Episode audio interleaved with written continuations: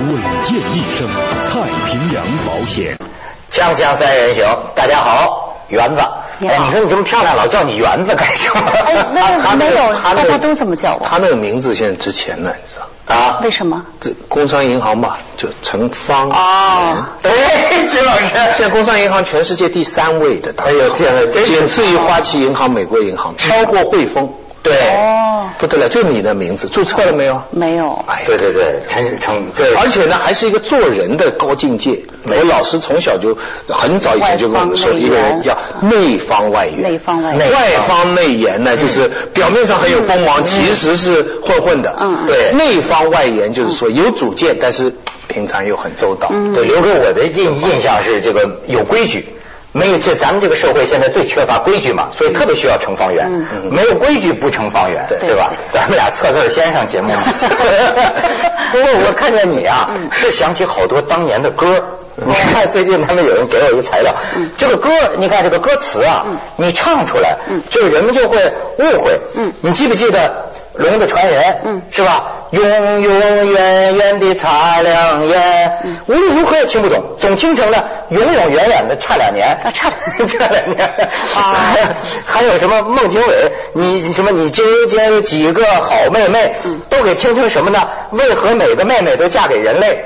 都实际上，每个妹妹都嫁给眼泪。哎，现在这个这个唱歌，还有一个是叫什么？让我一次爱个狗，让我一次爱个狗。还有一个歌叫那个呃呃那个，我能想到最浪漫的事，就是和你一起慢慢变老。对，然后改成让呃。就是和你一起卖卖电脑，卖卖电脑。还有说，我能想到最浪漫的事，就是看着你慢慢变老。我有个问题一直想问你，这这两次做节目都没赶上问。就以你这个流行歌曲的歌手的角度看，你觉得超女唱的怎么样？就从唱的角度来讲，超女有唱的不错的，有唱的相当不错的。但是她这个最后选出来的呢，不见得是可能是最好的。是唱的对对，它有方方面面的因素，比方说她。他是不是一个可塑之才？嗯，这就说到他的外形，没错。呃，还有一些他很多很多因素吧。至于他内部是怎么样的一个一个一个规矩，我不知道。现在，嗯，很多歌手他唱，比方他出名，他然后慢慢他要唱很多年，对，一步步前进，对不对？宋祖英啊，什么，呃，很很多这样的。嗯，他们现在一下子看到有些女孩子，就是说。就好像三步一下子跳到广告，可能已经比他们还高了。这个那唱歌界，别音乐学院那些老师，他们是怎么想？这个这个你要问音乐学院，甭问音乐学院老师了，你就问我，我都会觉得，我现在就是像这种现象呢，我理解它是一种商业的包装的需要，是商业需要，呃，已经是那种观念是一种塑造艺术家的那种那种标准。现在就是说我你能给我赚一年钱，能赚三年钱，我唱片公司能赚钱了，从你身上就够了。你是我包。装出来的一个产品，是我流水线上的一个产品。现在这这谁推销啊？这就个人推销。你看这个什么《红楼梦》选秀，这个这就这这个美美美，你别看它是五花八门，它也推销啊。你还说唱歌，拿着唱歌那里边那个诗朗诵的。你甭说唱歌，就朗诵一诗，说你来了，朗诵一诗吧。你一听，轻轻的我走了，正如我轻轻的奶，飞一飞手，不带走一片云柴。这就这路子的，你知道吗？最近你知道有一个《红楼梦》什么版，什么好像什么的开新闻发布会，他能把几个人那是火呀，把张玉，嗯，把芙蓉姐姐全请到一块儿，还一邓建国，真的黄头发，而且呢，人的他们都来了，对，都来了，闹别扭了。人家那个芙蓉姐姐感觉啊，还看不上张玉。哦，我讨厌那种靠脱衣服成名的人。我是服纯洁的芙蓉姐姐，走了。这报了啊，那个那个香港报纸就登了很大一版，就是说超女啊到香港去开演唱会，结果呢只有一半的人位置，而且这一半的人呢九成是内地去的。嗯。就是说，也许这种红星啊，它一离开一个时空哈，它就会变成我我不知道他们这个这个报道是。再有这种选秀节目，它好看在它的过程。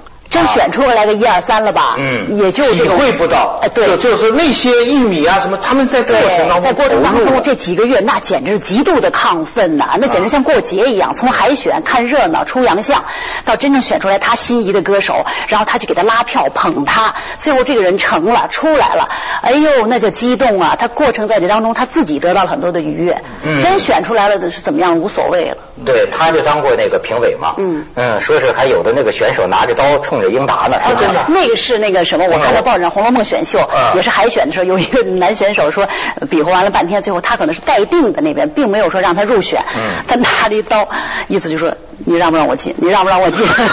你说，我就在想象那时候那个评委，英男英男就是说红楼恐怕不行，水浒吧。直接演张飞吧。因为你知道，最近不是有人研究广播电视节目的，就说说是中国真正原创的节目没有一个火的，火的呢都是这个克隆，嗯，呃，外来的这些，外来的。对我跟你说，我现在发现这个外来的和尚好念经啊，外来的东西啊，有时候会引起一种这个传染性的一种。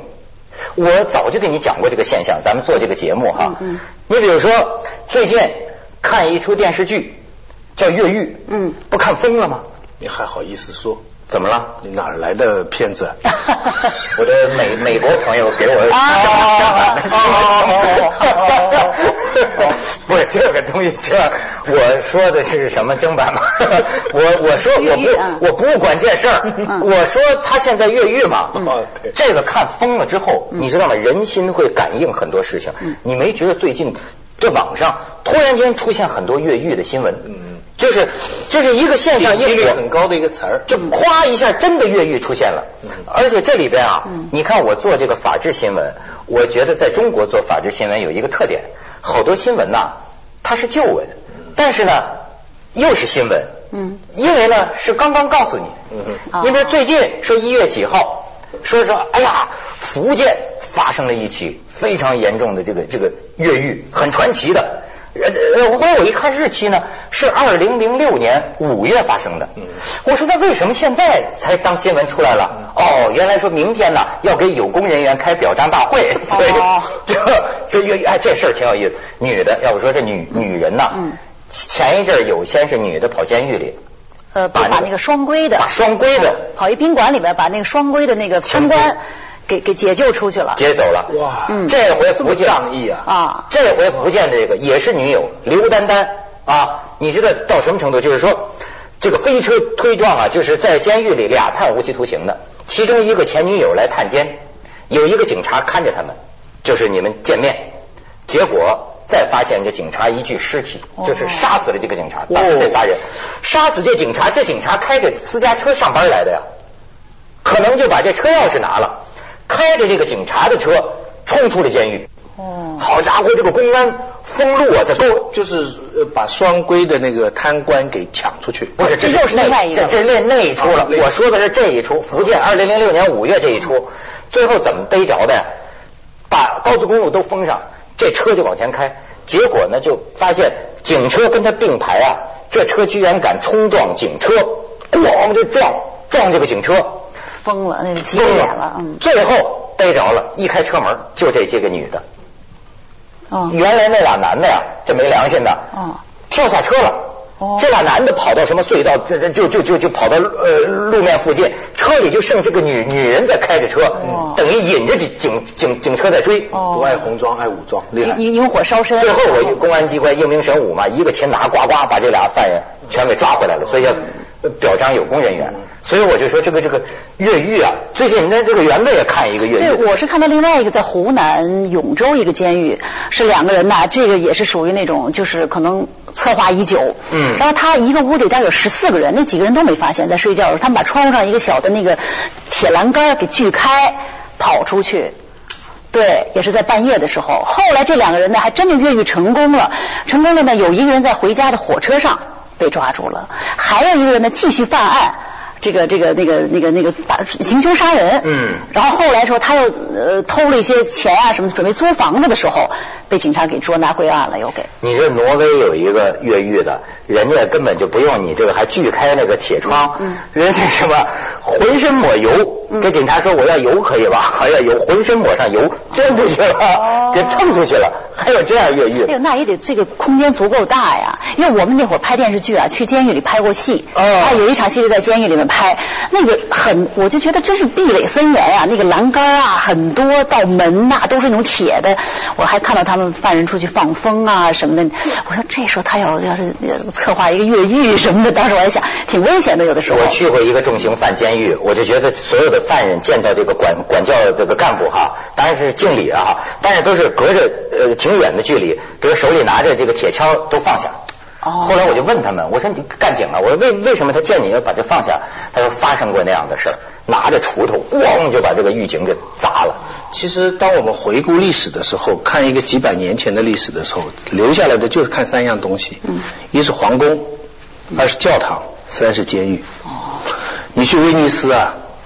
大家主要就是看当时的里边那些监狱，嗯，看的那那，就是说一个政，你仔细想想，这就是一个政权呐，嗯，这就是一个王国，一个政府啊。我看过世界上最残酷的一个监狱，在哪里？在旧金山的市中心的对面一个岛上，拍过电影《石破天惊》的 Rock 啊，那个监狱啊，它现在博物馆开放，曾经是美国号称。无法越狱的一个最好，它的设备很好，进去单人间，嗯，有床，有洗手间。我当时还在想，我这监狱设备这么好啊，这跟我们以前大学宿舍还还好一点。为什么说它最残酷呢？它那个窗口啊，就正对着洛旧金山的当趟市中心，晚上歌舞升平，声音全听得见。那同性恋的大麻之都啊，热气腾腾啊，这里边。靠窗看景的全是无期徒刑的，天哪！所以所以所以说鲁迅不是以前讲过说开了窗走不出去不是更惨吗？我看那个监狱就知道是这么回事。所以这是世界上最残酷的监狱。我我我人民监狱应该请你去当顾问。锵锵三人行，广告之后见。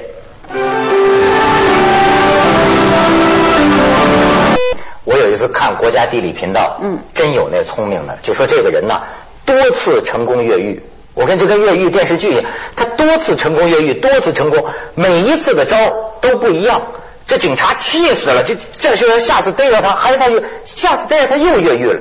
你知道他能越到一什么程度呢？就是说，突然发现说的我得艾滋病了，嗯，艾滋病人。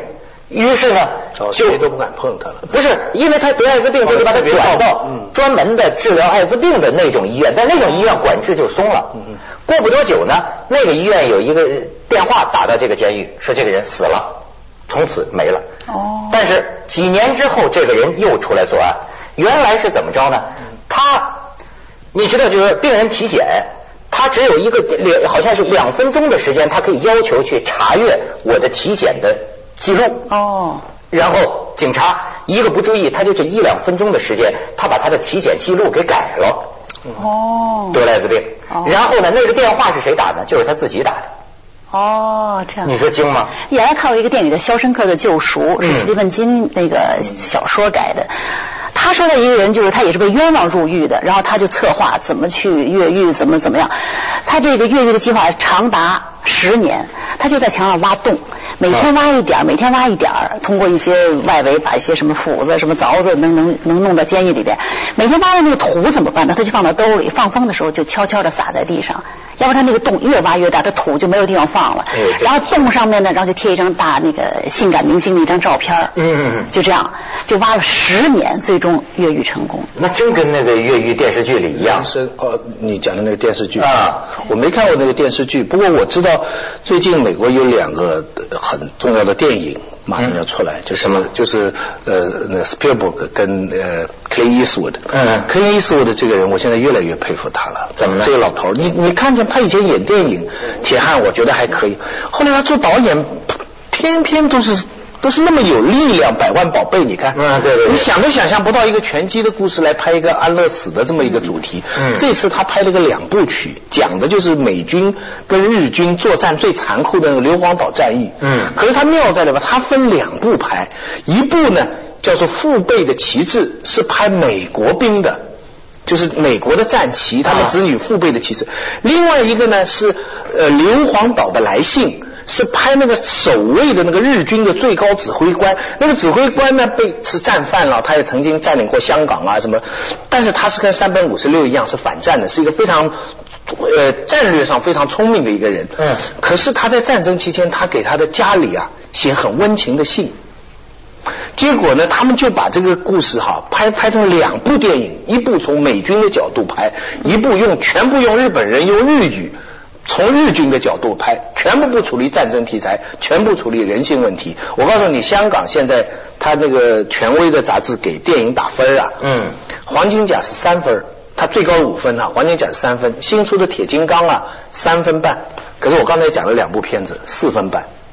四分半就是以前像辛德拉的名单呐这样的才是四分半。你说这个啊，我我突然想起一件事来，就是说这个黄金甲呀，我那天又突发奇想，我突觉得啊，这个电影啊，其实可能张导演啊是当艺术片拍的。嗯。为什么这么说啊？就是说主流商业好莱坞片，就像为什么我讲这个电视剧《越狱》啊。都说这个编剧太绝了，咱就不说险象环生这种啊，这就不说。他最难的一个地方是什么啊？所有的地方都要政治正确，对对，道德正确，符合比如说意识形态。没错，这小伙子越狱应该是不对的呀。嗯嗯。所以我必须要把这个情节设计到他是个好人。他越狱有他不得已的理由，监狱方面也有黑幕，政府方面有黑幕，就是整个他不，因为对他来讲也是主流啊，要对向这社会教化。其实他比咱共产党还重视。阿诺斯瓦茨那个可以杀很多人，但后最后一定要救一个狗。对，没错。所以美国的观众就就就看这一招。所以你比如一般好莱坞大片，它的这个呃主题情节是简单的。没有那么复杂，你比如像乱伦，这黄金甲夜宴就乱伦。我突然想起来啊，这好像是在西方啊，一般文艺片，像西班牙那个什么阿西莫什么什么莫多瓦，那么一些片子可以去探讨这种伦理宫廷哎一种伦理问题可以去探讨。但是你看我们的这么大的一个商业片，但是我们的内核啊，实际上是一个这么文艺片的，你明白我说的意思吗？但是他们认为，他们认为西方对东方电影的接收有个既定的模式，就是。宫廷跟武打，就是宫廷跟武打是是他们认为是这西方人喜欢看，所以他的票房保证要靠海外嘛。他主要不是看你内地的，他那个想好的是在北美卖，所以那个制作的原意跟你想象的不一样。哎原来你跟这个西方的这个娱乐界应该是有有有接触啊？没没没有太多，没有太多。老去看人演出嘛？看演出就作为一个观众看呗。哎，对，这有什么观感？呃，我那个你说他能去美国一年呐，就专门就是为了去看演出。Broadway 啊，Broadway，对我呢，其实也是想给自己一个一个环境。一个陌生的环境，让自己看看，就是看看人家那种音乐是怎么做的，人家那戏是怎么做的，怎么整个的制作运作那种那种整个一个模式吧。呃，我觉得收获挺大的。那在那待了一年，就是当时所有的在百老汇上演的剧目，基本上看到了。而且我特别有个感触就是什么？它分百老汇、外百老汇、外外百老汇。那么越往外呢，这个就 越越越越这个实验性越强，越前卫，越不好懂，呃，越莫名其妙。但是呢，我发现很多主流的导演，这些就是比较商业的这些百老汇上演的这些剧，这些导演都会从这些当中获取很多营养，汲取很多的这种灵感。嗯，对。对，嗯，他们有意思的一个现象就是，他电视再发达，电影也不会被抢掉。电影再发达，剧院还是有人去。对，没错，天天啊，你想几十个剧院。啊，Cats 演多少次啊？就是一直就这么演，很多人呢还反复去。那中产阶级，美国中产阶级，那那票价也不便宜的，一家老少去六七十美元啊，一家老少去，你一次就几百美金啊，可是他就可以演。好多好多，他分工很明确，有电视，有电影，然后就有舞台。所以我就想起一句话，奥地利作家托马斯·伯恩哈德说过一句话，说每个人呐都有他的路，每条路都是正确的。我想现在有五十亿人，就有五十亿条正确的路，但是人的不幸在于什么呢？他们不想走自己那条路。总想走别的路，在我看来，你就是好好的主持人的路走的挺好，老羡慕人家越狱干什么？越狱越狱，还没进去呢，先查个车。越狱也好好学习。去广告，锵锵三人行，广告之后见。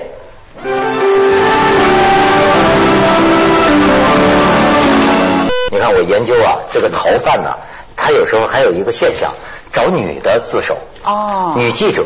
你让我看见一个往日新闻，说近日啊，中央人民广播电台神州夜航节目主持人向飞陪第二名在逃犯自首的消息被广泛报道，就已经有俩找这主持人。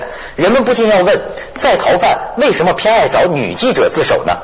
承办了多起自首案件的李凯检察官告诉记者，女记者一般性情温柔，特别是一些主持夜间情感节目的记者，往往靠他们磁石般的声音和对事情的独特看法吸引听众。正好吻合了这个案犯想倾诉的愿望，哎有道理，有道理。对，我也看过这个报道，就是有一个有这个，那都第二个了吧？第一个的时候，一个一个隐藏多年的一个是杀人犯，也不是什么案犯，就跑来跟这个女记者说我要我要自首。所以我觉得当时我觉得是不是因为这种女性的声音啊比较温柔啊，就是被。被被打动了，把软化了。这这 节目播了，找惩罚员的就多了。哎，不，声音谁能比？没有没有没有没有。我他这种真说的有道理，比如在夜间夜夜深人静的时候，然后这个这个案犯可能会听到收音机啊，或者怎么的。他你知道，我觉得这些在逃犯吧，他心理压力会很大的，这个包袱会跟随他一辈子。如果他不去自首的话，他一定会会会有一种常人想不到的一种压力。但我跟你说，这是智力。这为什么这还是智力啊？就是要不说言论自由嘛。这检察官还说了，还有主要啊，我找一个记者，为什么现在就还这这这一一一说自首，我找记者，找记者你就报道了，报道了领导就重视了，对，你明白吗？万一我中间这个事情就能有些隐情、有些冤情的话，我还可以，我还有机会可以更大的透出去，这个事情就能够处理的呀。这个掌握的没有，不过我始终觉得，当然最好是不要坐牢了，嗯，但是其实坐牢。大概是人生的一个很怎么说炼狱，一个可能会改变很多东西吧。要是不受折磨，你愿不愿意坐一阵牢？呃，我跟你讲，有一种现象，像李敖就有这种现象，叫自囚。我有一阵儿是喜欢的，就是说，比如说关在家里，指饭找人来送饭，中国也有，与世隔绝，这不就是自求吗？独自面对自己。